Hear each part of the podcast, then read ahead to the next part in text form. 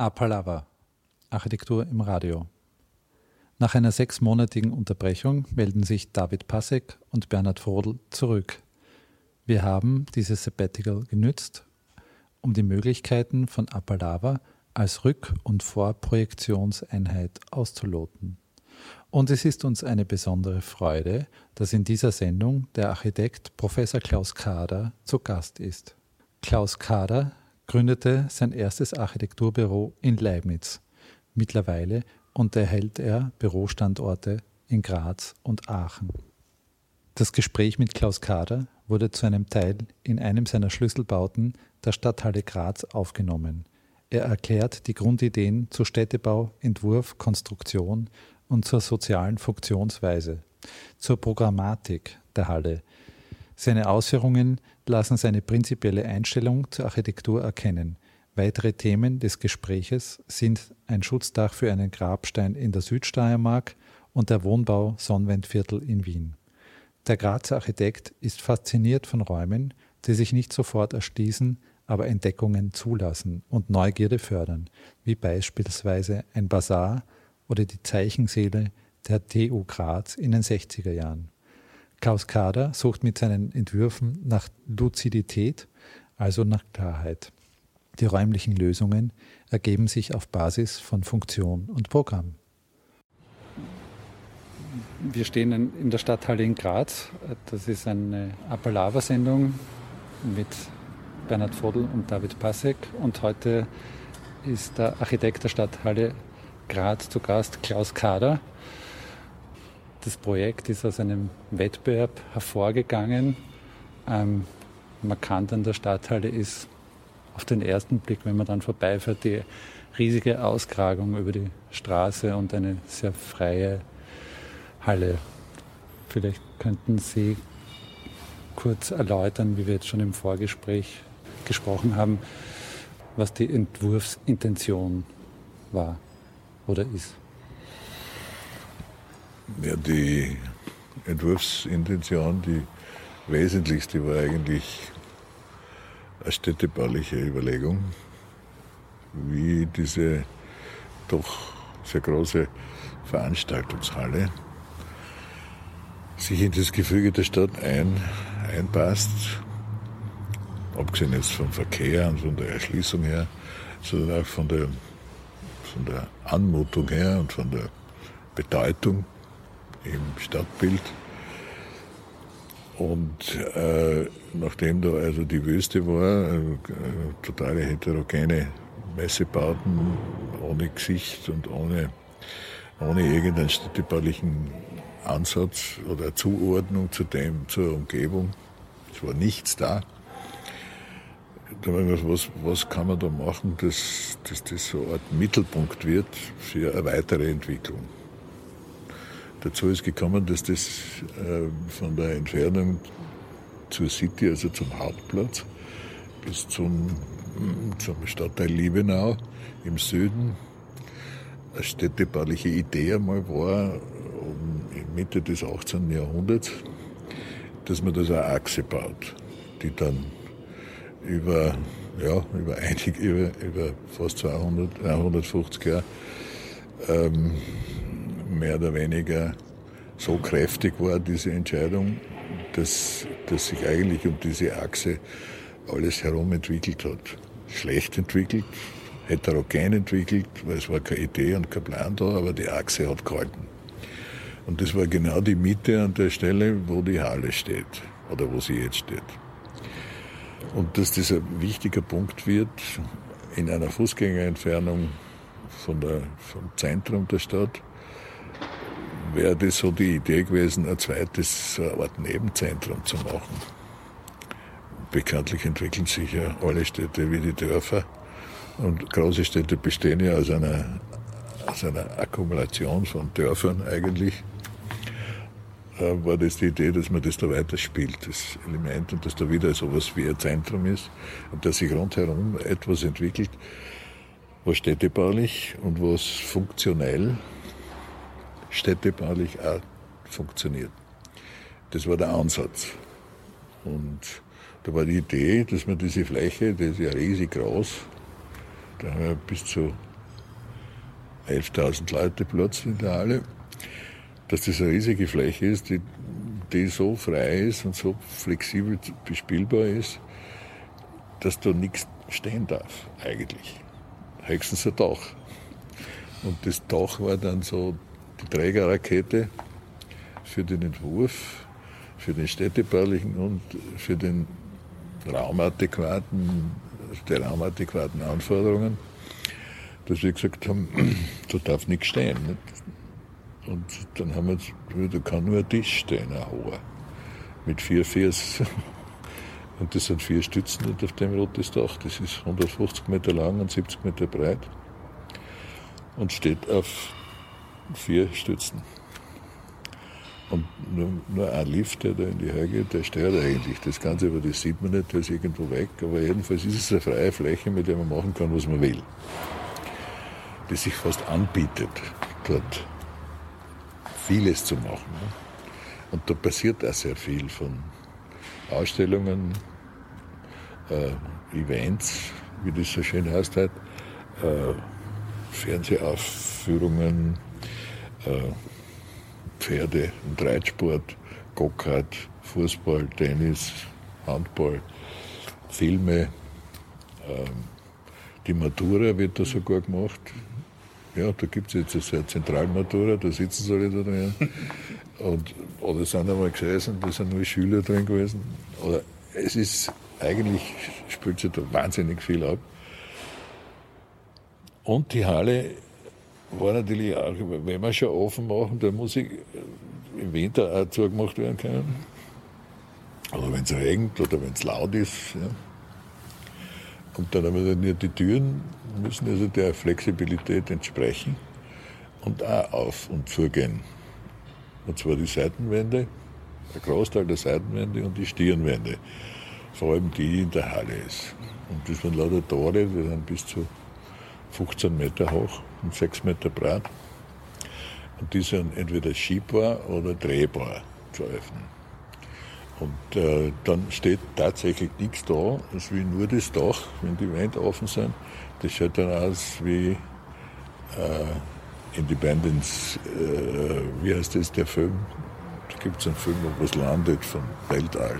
Independence Day, oder? Independence Day, so heißt es, ja. Und das schaut tatsächlich so aus. Und das ist natürlich ein gigantischer Überraschungseffekt. Überhaupt im Sommer, wenn da ein Fest ist und dann geht die Türen auf und dann ist man im Freien. Und das ist halt so ein, ein ganz ein, ein zusätzlicher Effekt, der mehr bietet als eine normale geschlossene Halle. Und allein das Wissen, dass das alles aufgeht, das macht eigentlich schon was aus. Obwohl es ja selten aufgeht, weil die Veranstalter haben Angst, dass der Lärm dann nach außen geht und dass sich da irgendwie aufregen kann. Ja, es ist eher, es ist halt ein Aufwand, die Türen aufzumachen. Das dauert zehn Minuten oder was. Ne? Dann, also wenn alles gleich geht. Ne? Und die muss natürlich gewartet werden und, die, und da gibt es halt Sicherheitsbestimmungen. Aber das ist alles da mit drinnen eingeplant. Und das war eine ziemliche Herausforderung für alle Beteiligten.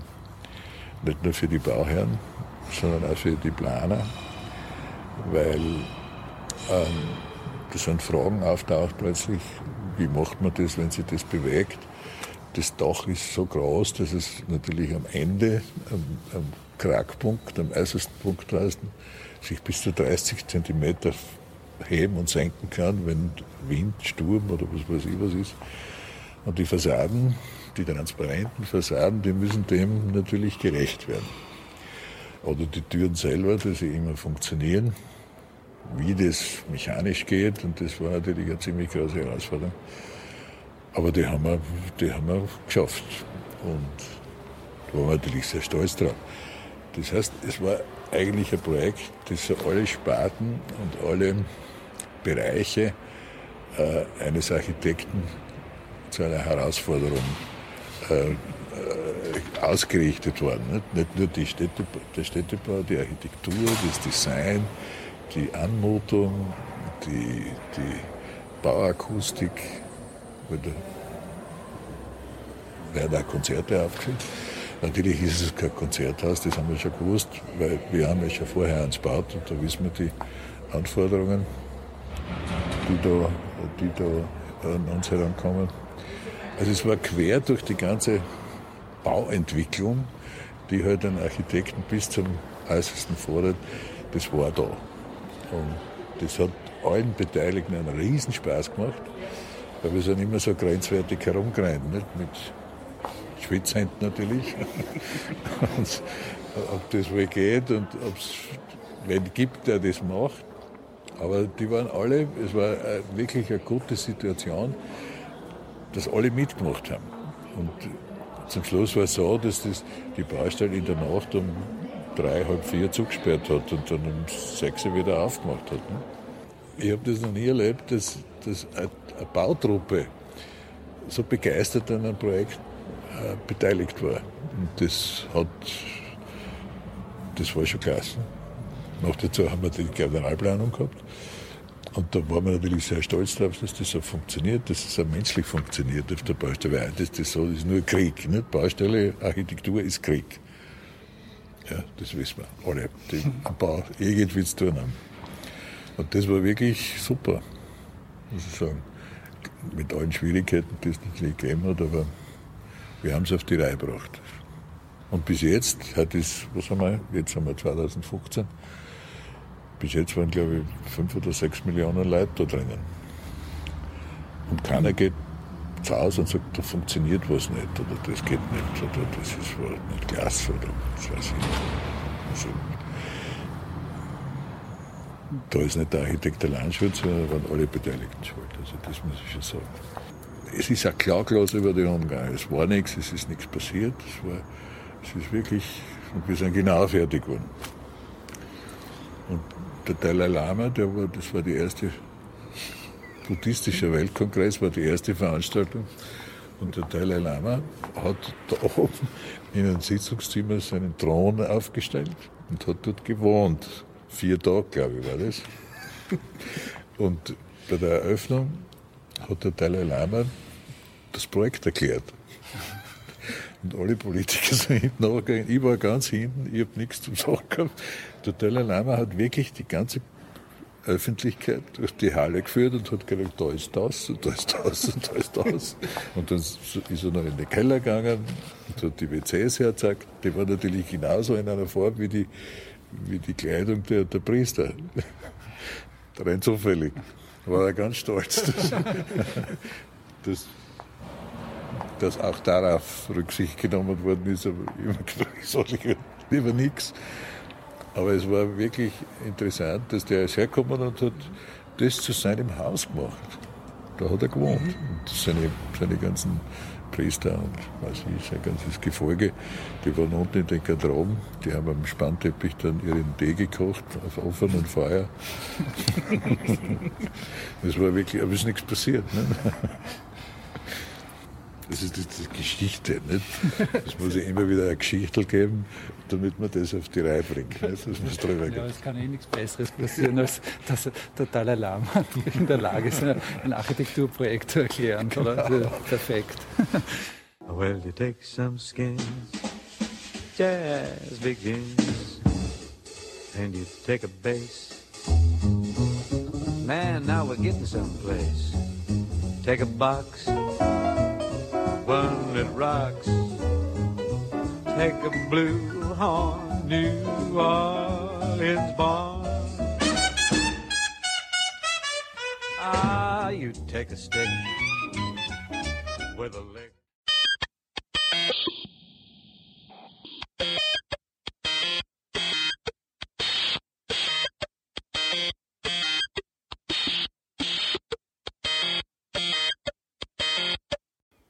Apalave, Architektur im Radio. Eine Sendung von David Passek und Bernhard Frodel.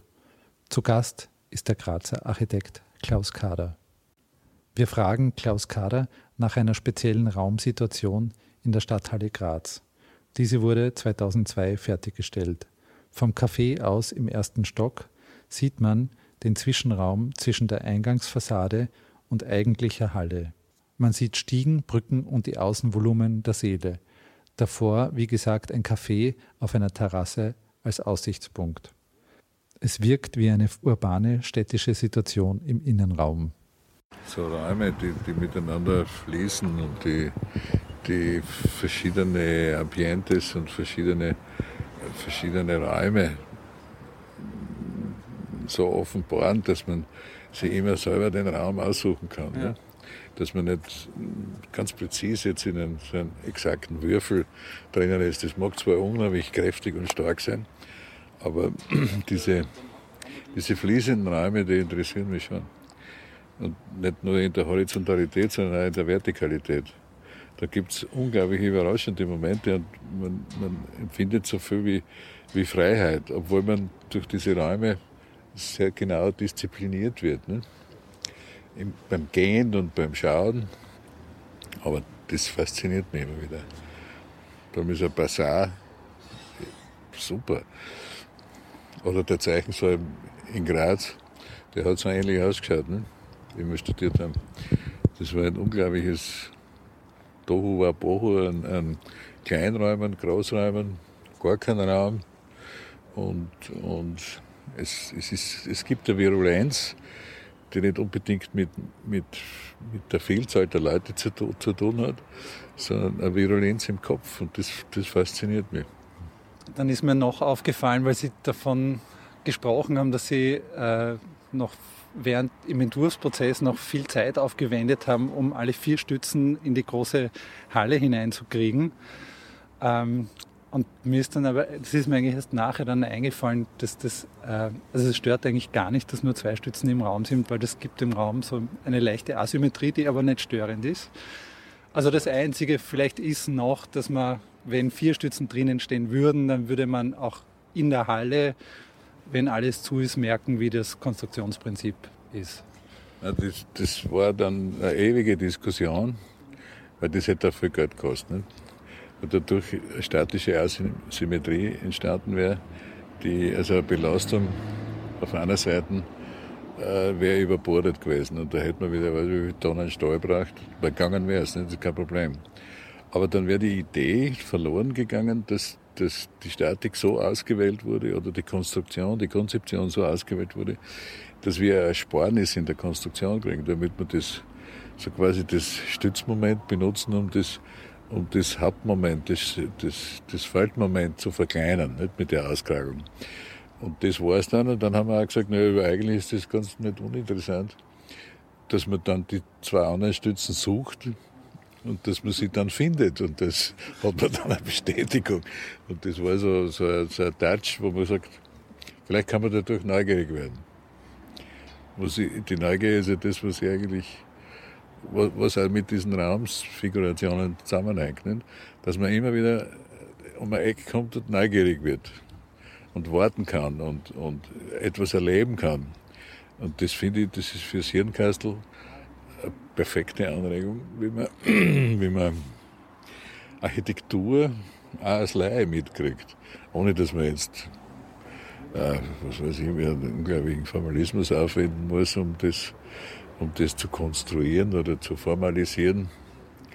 Äh, darum bin ich eher gegen das Wort äh, gestalten, nicht? weil das, das hat so einen Beigeschmack, dass man absichtlich etwas inszeniert, was eigentlich eine total subjektive Sache ist und die, die das Konzept eigentlich verungliert.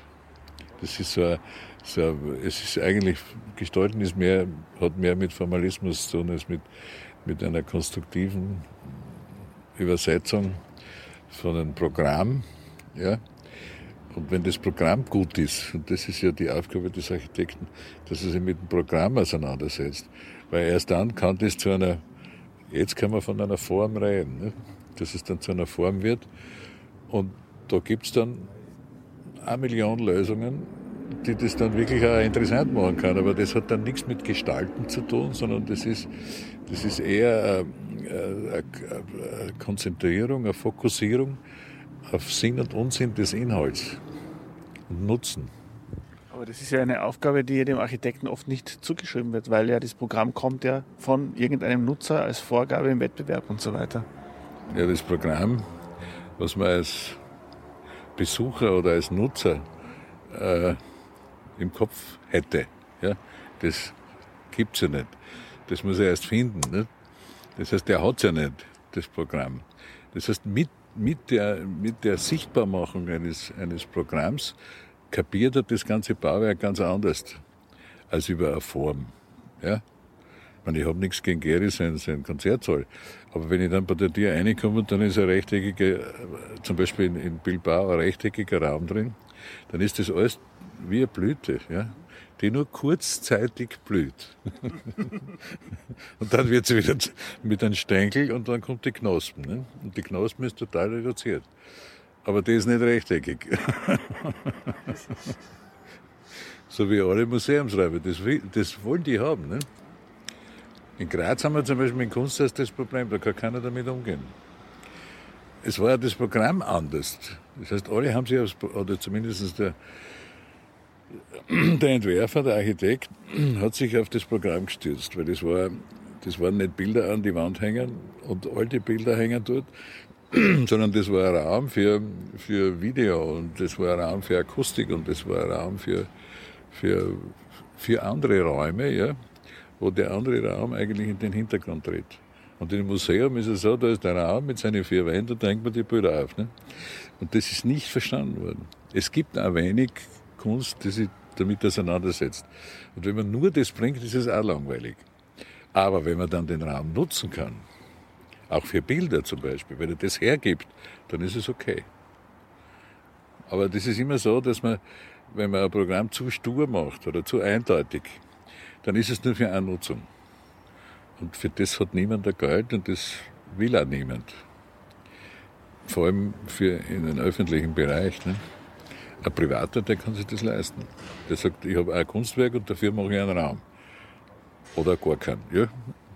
Ähm, ich habe eine Frage zu Ihrer Neugier und zum Basar, den Sie vorher angesprochen haben.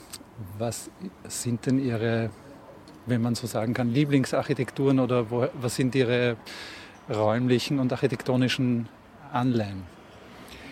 Also ich habe da keine bestimmten Leute. Es gibt ein paar Architekten, die, die die ich sehr schätze.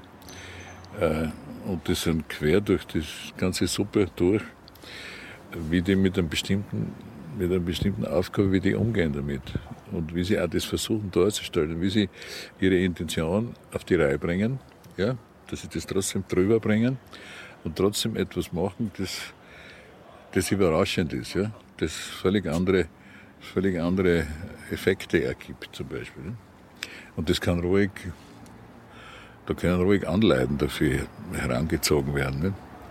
Zum Beispiel, wenn man einmal in, in der Kirche von Corbusier war, in La Tourette, zum Beispiel, da ist man total überrascht, was der aus dem Raum macht. Das ist ein sakralen Raum. Das ist nichts Historisches, sondern das ist ganz was anderes. Und mit, seinen ganzen, mit seiner ganzen Wucht an, und, und Freude an, an, an Formen und an Farben kann da ganz was anderes entstehen. Oder der Louis Kahn mit seinen Bauten oder, ich meine, da gibt es eine ganze Menge. Auch gibt es moderne, die sehr gut sind. Äh, aber mich interessiert das am ehesten, dass man mit verschiedenen Ansätzen verschiedene Lösungs, Lösungsprobleme meistert. Ja? Und das ist, das ist, das ist so eine, eine unglaubliche Vielfalt in der, in der Vergangenheit, sage ich jetzt einmal. In der Zukunft, da gibt es jetzt schon Ansätze, die vielleicht woanders hinweisen und die eine andere Basis haben. Aber das war eine sehr reiche Zeit, eine unglaublich reiche Zeit, die letzten 100 Jahre, sage ich mal. Wir würden Sie ja gerne zu Wohnen befragen. Äh, quasi Architektur als, äh, als Schutzfunktion für Menschen oder Gebilde. Ähm, Wohnen kommt ja in ihrem, wenn man so sagen kann, Werk, kommt ja in den verschiedensten Größen und Ausprägungen vor. Und was mir auffällt, ist, ich glaube aber nicht, dass es eine Absicht ist, dass bei den verschiedenen Bauten immer wieder gewisse Dinge probiert wurden, sei es bei dem Studentenheim, die Geschichte mit den Stiegen oder sei es jetzt bei dem unlängst fertiggestellten ähm, Gebäude, Sonnenwendviertel, Häusern äh, die verschiebbaren Raumteiler ähm, oder seien es äh, Stahlbeton-Fertigteile, die über ein bestehendes Haus in Leibniz drüber gelegt worden sind und so weiter. Ähm, oder auch als Schutzfunktion äh, fällt mir ein das Projekt mit dem, diesem Grabstein in der Südsteiermark, wo ein kleines Dach drüber gebaut wurde mit einer, mit einer Stütze.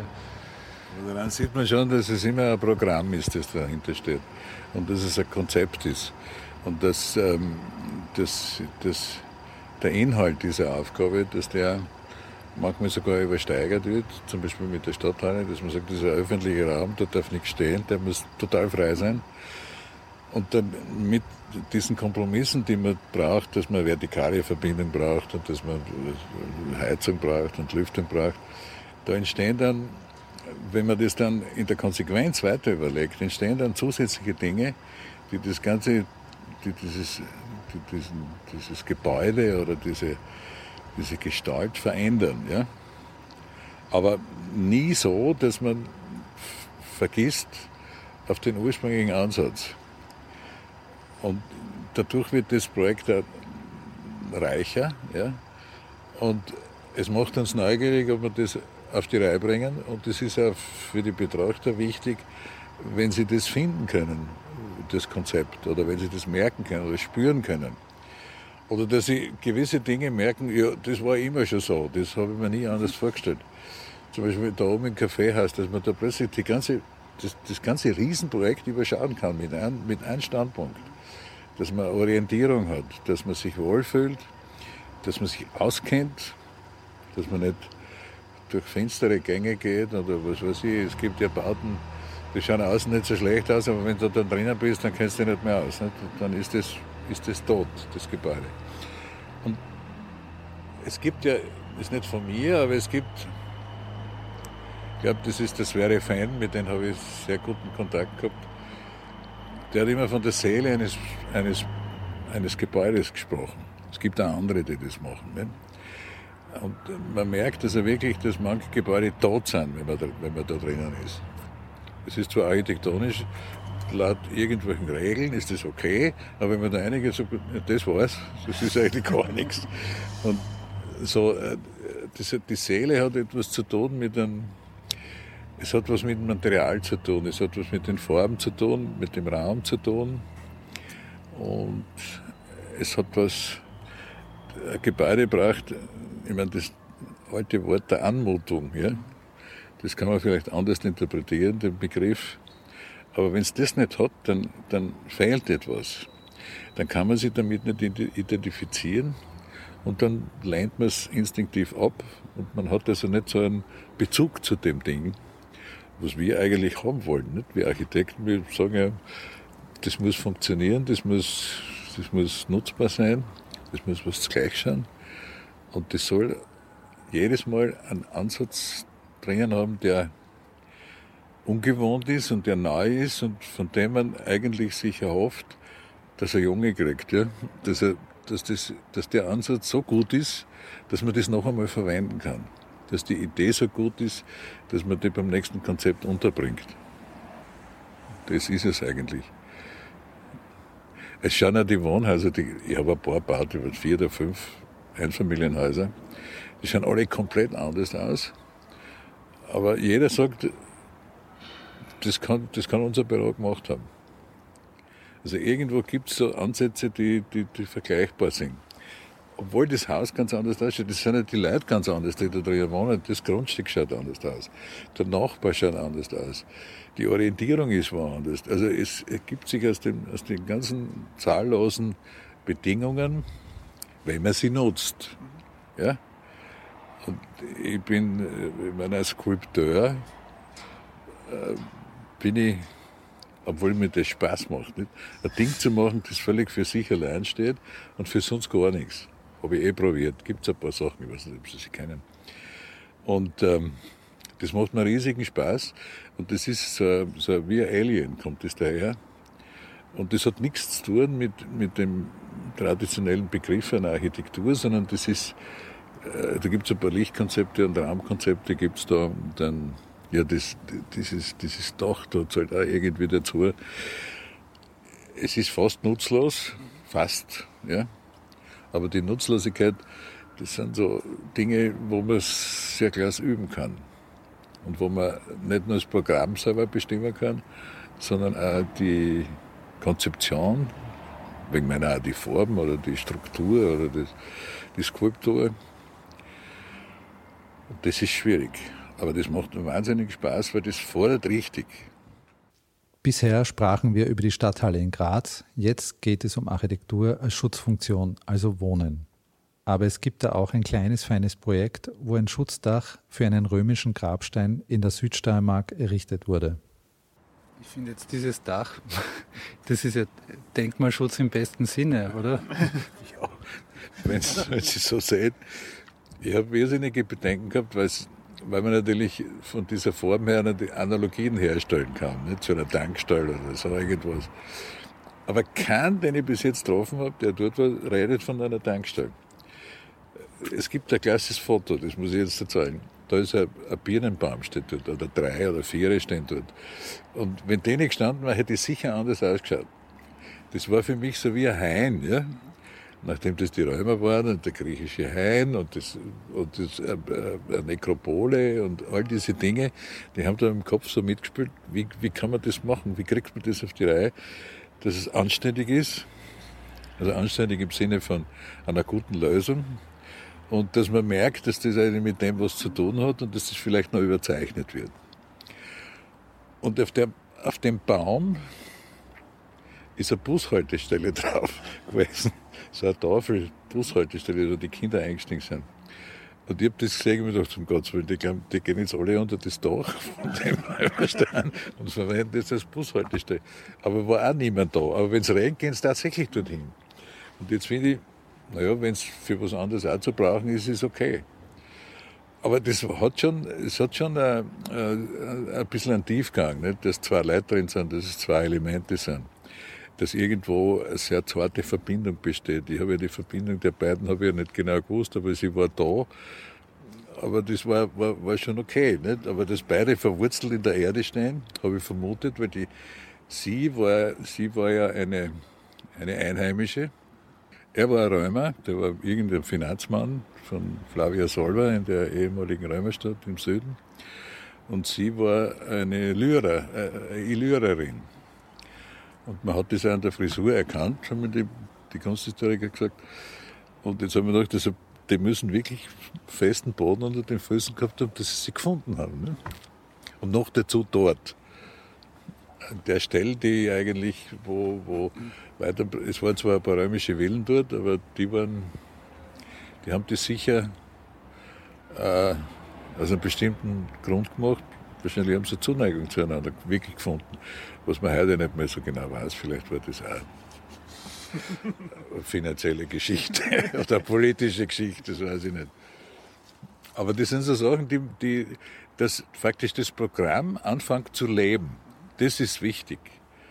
Dass man, bevor man noch einen Bleistift in die Hand nimmt oder einen Computer in die Hand nimmt, dass man sagt, wie kriege ich das Ding im Kopf zum Leben? Ja? Wie, wie, wie funktioniert das? Wie soll denn das sein, dass man, dort, dass man sich dort wohlfühlt und dass man eigentlich dann sagt, das schaut eigentlich aus, äh, ganz was anderes, aber jeder glaubt, das gehört so. Take a bone. Oh, hold the phone.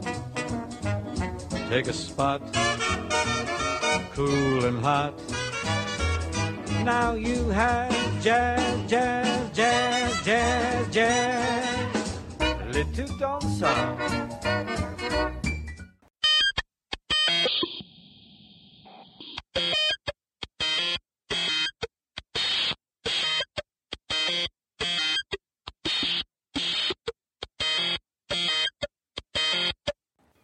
Apalave, Architektur im Radio.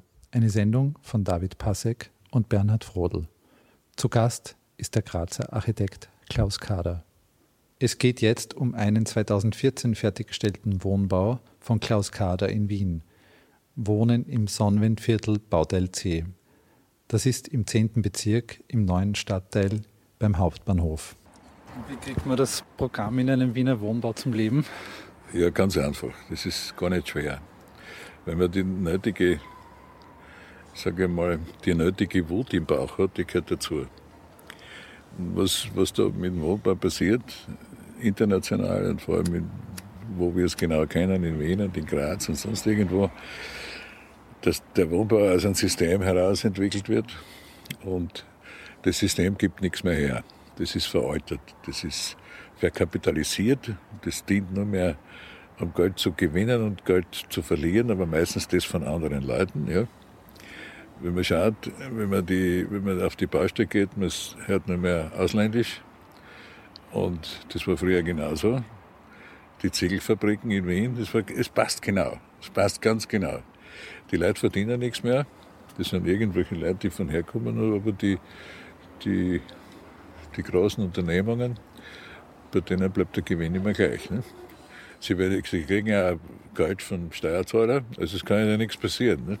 Daher haben sie die Macht. Und die Politiker, Macht ist ihnen ja das Liebste. Und die finanzielle haben sie aber nicht, aber daher sind sie dann Brüder. Ne? Das ist wie mit der katholischen Kirche 3000 Jahre lang. Es war immer das Gleiche. Ne? Es waren immer zwei, die die Macht ausgibt. Das war die Religion, das war die Kirche und die, die profane Macht. Ne? Und genauso passiert es halt heute. Und nachdem wir irgendwann einmal angefangen haben mit der Beteiligung, mit der Partizipation im Wohnungsbau, haben wir gesagt, das waren Reihenhäuser. Und das waren, da waren Besitzer drauf. Ne? Die haben sich das, die haben sich Häusl gebaut oder bauen lassen, ja, von einer Genossenschaft, gemeinnützig, gemein und eigennützig. Und dann äh, haben wir, gesagt, haben wir gesagt, also da wissen wir genau, dass da eine unglaubliche Sauerei passiert, damals schon in den 60er, 70er Jahren. Und wir, waren, wir haben uns das angeschaut und haben dann geschaut, wie das mit den Kosten ausschaut. Und waren wir 20 Prozent unter den normalen. Habe ich gesagt, das kostet so viel. Und die Eigenleistung war ein gewisser Anteil, aber nicht sehr hoch, weil du kannst mit einem, keiner oder einem Backer oder keiner grabt sein, seine Fundamente aus. Und da haben wir natürlich jede Familie ein Büro gehabt und mit ihnen jeden Grundriss diskutiert. Das war mühsam. Das haben wir gemacht, 20 Jahre lang. Und irgendwann geht das nicht mehr, nicht? wenn man einfach nicht mehr den. Das war so der Barfuß-Architekt, also der soziale Architekt, der sich, so wie in China, der Barfuß-Arzt, der Doktor, der mit einer halben Ausbildung, weil die keine Ärzte haben, halt die Leute versorgt. Und das sind eigentlich schon wir uns vorkommen, Barfuß-Architekten. Und das war mehr oder weniger erfolgreich. Die Siedlungen stehen heute noch und die wohnen noch, die haben sich auch verändert, angebaut, umgebaut. Die, die, die Familien sind andere geworden, sind, manche haben es verkauft, dann ist wieder einzogen und dann, es ist eine ständige, es ist eine virulente Situation. Und dann haben wir gedacht, das passiert eigentlich im Wohnungsbau überhaupt nicht. Im mehrgeschossigen Wohnungsbau, Mehrfamilienhaus, sondern da wird einfach ein Kisten hinbaut, friss Hund oder stirb wir wissen ja, wie die Leute wohnen, sagen die Genossenschaften alle, nicht? Das wissen sie aber schon seit 300 Jahren. Das ist immer der gleiche Scheiß. Ein Zimmerkuchelkabinett, ja. Vielleicht einmal ein Badezimmer und der Scheißhaus dazu, so wie in den, in den äh, Zwischenkriegszeiten. Und seit damals hat sich nichts verändert. Wenn ich die Wohnbauten anschaue, die sind besser als die, die heute gebaut werden. Und dann haben wir gedacht, jetzt kommen die und haben kein Geld, dass sie die Wohnung kaufen, sie mieten es. Und der Mieter, der Vermieter steht natürlich darauf, dass er die Wohnung so zurückkriegt, wenn der auszieht, wie, es, wie er sie quasi hergegeben hat. Also, ja. Jetzt müssen die, jetzt können die nichts umbauen, weil sie kein Geld haben. Sie müssen die Wohnung wieder so herrichten, wie sie vorher war. Und sie können, und sie sind, sie sind in der Zeit, sind sie eingesperrt in den Kinderzimmerl, Alterzimmerl, Esszimmerl, Kuchelzimmerl und das Zimmerl und das Zimmerl und der Gang natürlich, nicht? Und du kannst dich nicht rühren da drin. Und die Familienstruktur äh, kann sie nicht, die muss sich an die Wohnung angleichen, statt umgekehrt. Ne? Und jetzt haben wir gesagt, ja, was machen wir?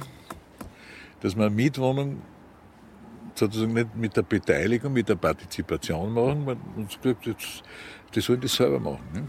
Sollen die Welt verändern können, ohne dass sie was umbauen müssen. Und dann können sie das wieder so hinstellen, wie es früher mal war. Und dann sehen sie aus. Da sind wir auf die Idee gekommen, ist ja nicht neu, dass wir statt Wände Schränke verwenden, die auf Rollen stehen. Ja? Die kann man dann fixieren. Und äh, die sind fertig eingebaut mit allen Einrichtungen, mit Fächern, mit mit Ladeln und mit, mit Hänger und für Blusen und für alles haben wir gemacht. Die sind fertig. Und da gibt es Elemente, die addiert werden können. Und die stehen jetzt im Raum. Wir haben einen, einen Grundrisszeichen, nicht nur für die Leute, die dort einziehen, sondern auch für das Amt. Weil das Amt muss ja nachweisen, oder du musst dem Amt nachweisen, dass ein Kinderzimmer, ein Schlafzimmer, eine Küche und ein Wohnzimmer ist. Jetzt haben wir das so hergerichtet, dass es so ähnlich ausschaut. Und haben also nur äh, als abschlussbare Räume, haben wir so eine Faltwand gemacht, die man abschließen kann. Und jetzt hat sich dann was ergeben. Auf einmal hat die, Wohnung keine Gänge mehr gehabt. Weil wenn man die Faltwand aufgemacht hat, hat der, der Gang zum Kinderzimmer dazu erzählt. Nicht? Und auch zum, für die anderen Sachen. Und dadurch hat sich total äh, so quasi eine bewegliche, eine bewegliche, ein, äh, eine bewegliche Grundriss entwickelt, der nicht nur die verschiedenen äh, Familienstrukturen oder äh, wenn, wenn zum Beispiel die Familie wächst oder sie wird kleiner, das ist ja ein Riesenproblem. Wenn die Familie kleiner wird, dann haben, können die Eltern endlich einmal eine große Wohnung haben, mit dem sie die, die Schränke so an die Wand schirmen oder wohin schirmen, dass sie mal richtig wohnen können. Nicht? Oder umgekehrt, das Ideal war natürlich für mich, wenn die, dass das so ist, wenn die Eltern munter werden, dass sie aufstehen. Ja? Der macht die Tür auf, gibt es auch natürlich so Klapptüren, so kleine, und geht raus und sagt, um Gottes Willen, wir sind in der falschen Wohnung. In der Zwischenzeit haben die Kinder die ganzen Schränke verschoben, dass die Wohnung eine andere wird. So ähnlich habe ich mir das vorgestellt. Und ich habe nur Angst gehabt, dass die älteren Leute, dass die äh, das nicht haben wollen, weil sie, es gibt ja Leute, die eine Beständigkeit äh, versuchen zu erleben oder zu leben. Und dann gibt es solche, denen das völlig wurscht ist. Da war ich der Meinung, dass eigentlich hauptsächlich Junge kommen. Und dann hat sich herausgestellt, dass die Alten mit einem lachenden Gesicht rausgekommen sind und gesagt, ja, das, das, das ist super, das wollen wir haben. Nicht? Vor allem die Frauen waren da, waren da, sehr, waren da, sehr, waren da sehr nett. Die, haben, die waren ganz begeistert, dass ich endlich einmal, wenn er weg ist, dass sie die Wohnung daheim mit ganz geringen Mitteln umbauen können. Ne? Und das hat Folgen. Und dann war, das war nicht nur das eine, die eine Idee, sondern die Wohnungen können nicht groß sein. Das sind meistens kleinere Wohnungen. Und das haben wir gesagt, wenn sie ganz klein ist, dann kann man dort nicht sehr viel ändern. Also so eine Mittelwohnung, so zwischen 60 und 75 Quadratmeter, die kann man perfekt ändern. Und dann haben wir gesagt, alles, was da drinnen nicht Platz hat, zum Beispiel, ähm, äh, was weiß ich, eine Kletterwand oder, oder wenn der wenn der Bur Schlagzeug spielt oder, oder, oder wenn, wenn, wenn man irgendwelche Tätigkeiten hat, die, wo die Wohnung zu klein ist und wo es nicht funktioniert. Dafür haben wir dann Gemeinschaftsräume gemacht. Und da gibt es ein System, das, da kann man die Gemeinschaftsräume mieten. Es gibt zum Beispiel so Ort wie Hotels, wenn die Schwiegermutter kommt, ja, die Schwiegermutter kommt, kann man dort das Zimmer mieten, ja, um wenig Geld. Nicht? Und da gibt es ein paar so Räume, dann gibt es ein Kletterraum, dann gibt es ein Theater da drin, da gibt es ein Kino da drinnen. Wenn, die, wenn einer äh, vom Urlaub zurückkommt und seine, seine unglaublichen Sachen, Erlebnisse mehreren Leuten zeigen will, dann mietet er das Kino dort. Das ist bombvoll, das ist, aus, das ist total ausgebucht, zum Beispiel. Da gibt es ein Theater, wo man nicht nur Theater, sondern ein Kasperltheater machen kann. Eine Jazz-Aufführung oder, oder irgendeiner, ein Geiger oder wer. Und die können dort spielen mit Publikum und dann kann man im Sommer aufmachen die Türen und dann kann man bis draußen sitzen. Da gibt es eine Gemeinschaftsküche, die ist komplett ausgebucht. Da sind vier, fünf Frauen kochen. Weil da gibt es eine Geburtstagfeier, eine Hochzeit oder was und dann 20 Meter lang ein Tisch im Freien. Und der ist voll ausgebucht. Und das funktioniert. Jetzt gibt es in diesen, und wir haben das ganze Grundstück so hergerichtet wie ein Wohnzimmer. Darum heißt das, der ganze, die ganze Anlage, unser Teil, heißt Wohnzimmer. Und zwar, da gibt es ein Kinderzimmer, dann gibt es ein Wohnzimmer, dann gibt es so eine Art Hauptplatz, dort gibt es so einen Laden für Gemüse und so Zeugswerk, das kann man dort, der stellt sich dort hin und verkauft halt Semmeln und, und Paprika und was weiß ich, Tomaten. Und dann gibt es ein paar private Bereiche, wo man auch zurückgezogen leben kann. Was gibt es noch? Ein Hallenbad mit 1000 Quadratmeter, das ist bombvoll. Das muss ein recht äh, mutiger Bauträger gewesen sein. Das ist ein mutiger Bauträger, weil er hat uns animiert dazu. Und ich habe immer gesagt, das können wir uns nicht leisten. Jetzt haben wir natürlich mit allen möglichen Tricks und Organisationen hin und her geschoben, dass es trotzdem irgendwie geht. Das Hallenbad wird jetzt privat irgendwie weitergeführt von, von unserem Facility Manager, hat aber die Preise, die für die Bewohner selbst und für die anderen, die da kommen, die zahlen halt ein bisschen mehr. Und so wird es sich, sich sicherlich über die Runden bringen, selber. Ne? Dann gibt es ein Kaffeehaus dort, der ist schon vermietet, dann gibt es ein paar Geschäfte. Es ist in sich, ist es eigentlich sowas, was man sich vorstellt. Es ist, das Ganze ist ein Dorf in der Stadt. Das war die Idee. Ich weiß nicht, ob Sie das wissen. Madrid ist eine riesige Stadt. Wenn Sie da drüber fliegen, können Sie heute noch schauen, wo die Dörfer, die ursprünglichen Dörfer, wo die waren. Das sieht man noch in der Struktur und wie die Stadt dann drüber gewachsen ist. Also eine Stadt ist nichts anderes, in Wien genauso. In, in, in, in da schaut es anders aus als in, als in, in Siebering oder was weiß ich wo. Und die halten alle zusammen. Das sind bestimmte Leute, die wohnen dort. Dass es besonders ausschaut, ja, dass, dass das anders ausschaut wie diese Blockstrukturen, das haben wir durchgebracht, nicht? dass das drei Häuser sind. Dass die Häuser auch miteinander im dritten OG verbunden sind mit diesen Brücken. Das wird total angenommen. Weil ich kann, ich kann jetzt von einem Haus, von drüben, von den anderen Häusern, kann ich in die drei Häuser gehen, über die Brücken vom dritten Stock oben oder vom fünften oder sechsten, kann ich gehen auf die Brücke im dritten, gehe hin und fahre dann mit dem Lift oben ins Hallenbad oder gehe einkaufen oder so. Das ist, das ist vernetzt.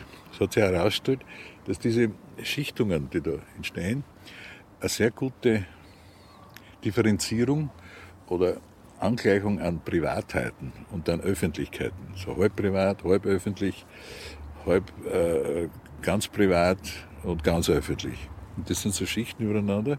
Und man kann auch durchgehen. Aber mit einer Barriere, jetzt haben sie es zugesperrt, aber man kann nicht von hinten rein, aber ist ja wurscht. Das ist aus irgendwelchen Gründen. Aber das heißt, man müsste eigentlich so, so Räume schaffen, die nicht abgezäunt sind wo man das Gefühl hat, da gehe ich nicht rein, weil das ist privat. Oder das, da habe ich ein bisschen so eine Hemmung, dass ich da reingehe. Und so, so, Art, so, so heimliche Barrieren haben wir dann gebaut, wo man, wo man sagt, also da kann ich zwar durchgehen, aber sehr, sehr brav durchgehen. Nicht? Da hat niemand was dagegen. Und so können wieder Verbindungen hergestellt werden. Und dann gibt es eine Achse, die geht über drei, vier Grundstücke drüber. Die gehen in der Früh dort einkaufen und die gehen ins Hallenbad und die gehen ins Kaffeehaus. Das heißt, da ist eine Straße in der Mitte, die mehr, mehr oder weniger eine Wohnstraße ist. Also das Ganze haben wir initiiert, eine städtebauliche Insel, die in sich funktioniert und die von außen auch durchgängig ist. Und das war, das war eigentlich das Wichtige. Es ist wie ein Dorf. Nicht? Und das hat sich über den Grundriss, und darum schauen die, diese drei Häuser, die wir da gemacht haben, schauen aus wie Möbeln.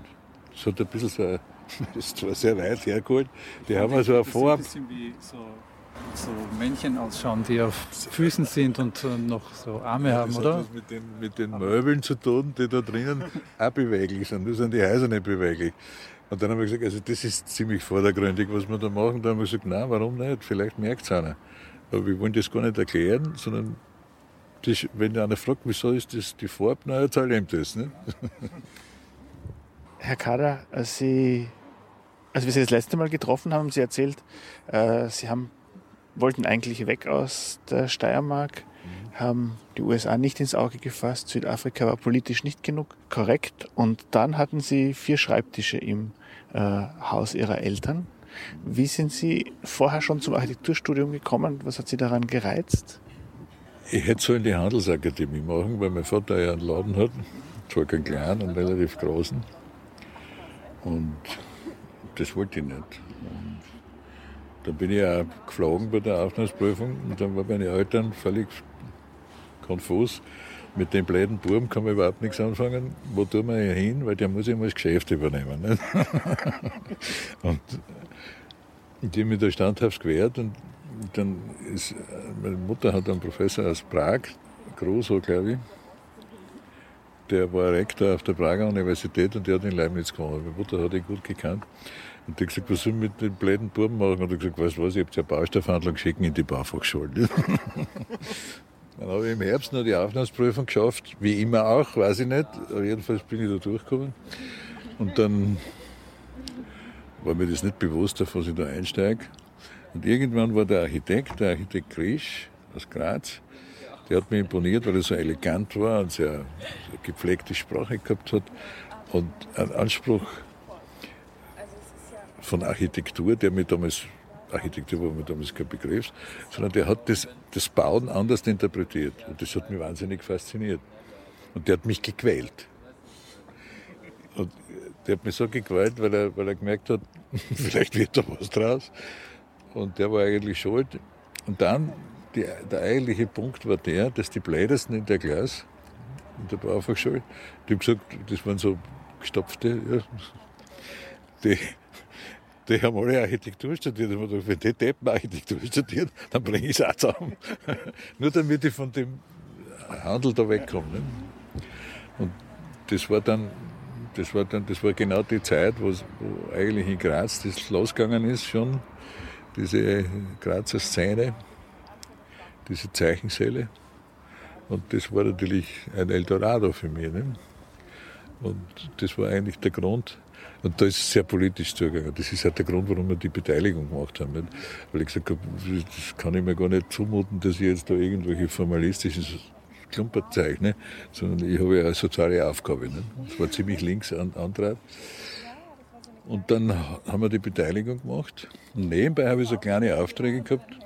Und da habe ich mich so quasi dann ausgetobt. Nicht? Weil das war so eine harte Partie, die Beteiligung, wo man natürlich alles versucht hat, denen was beizubringen, dass, ich, dass das Wohnen auch was anderes sein kann, in anderen Räumen und so. Das war schon.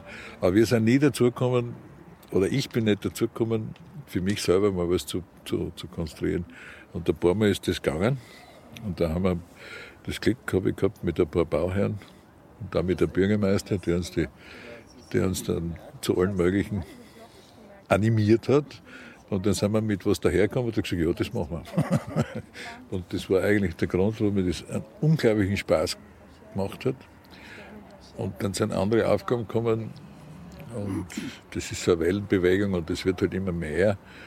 Und, und die Verantwortung steigt und, äh, und äh, die ganze, weil plötzlich hat man nicht nur Verantwortung gegenüber sich selbst und anderen, sondern auch plötzlich war ein Büro da nicht, mit drei, vier Leuten und das war eh schon viel. Und auf einmal waren es 40, nicht? und, und das hat sich dann so entwickelt und ich könnte mir ja nichts anderes vorstellen. Aber es hat ja Situationen gegeben, wo ich wahnsinnig viel gelernt habe. Über die Aufgabe. Und dann habe ich schon manchmal gesagt, die Architektur ist ein zweiter Bildungsweg für mich gewesen. Und nebenbei natürlich hat man natürlich so einen Haufen Erfahrung angesammelt. Ne? Das merkt man erst, wenn man auf der Hochschule ist. Ne? Ich habe das nie gewusst, dass ich das alles schon weiß. Nicht? Und die anderen nicht. Und das macht so einen Spaß.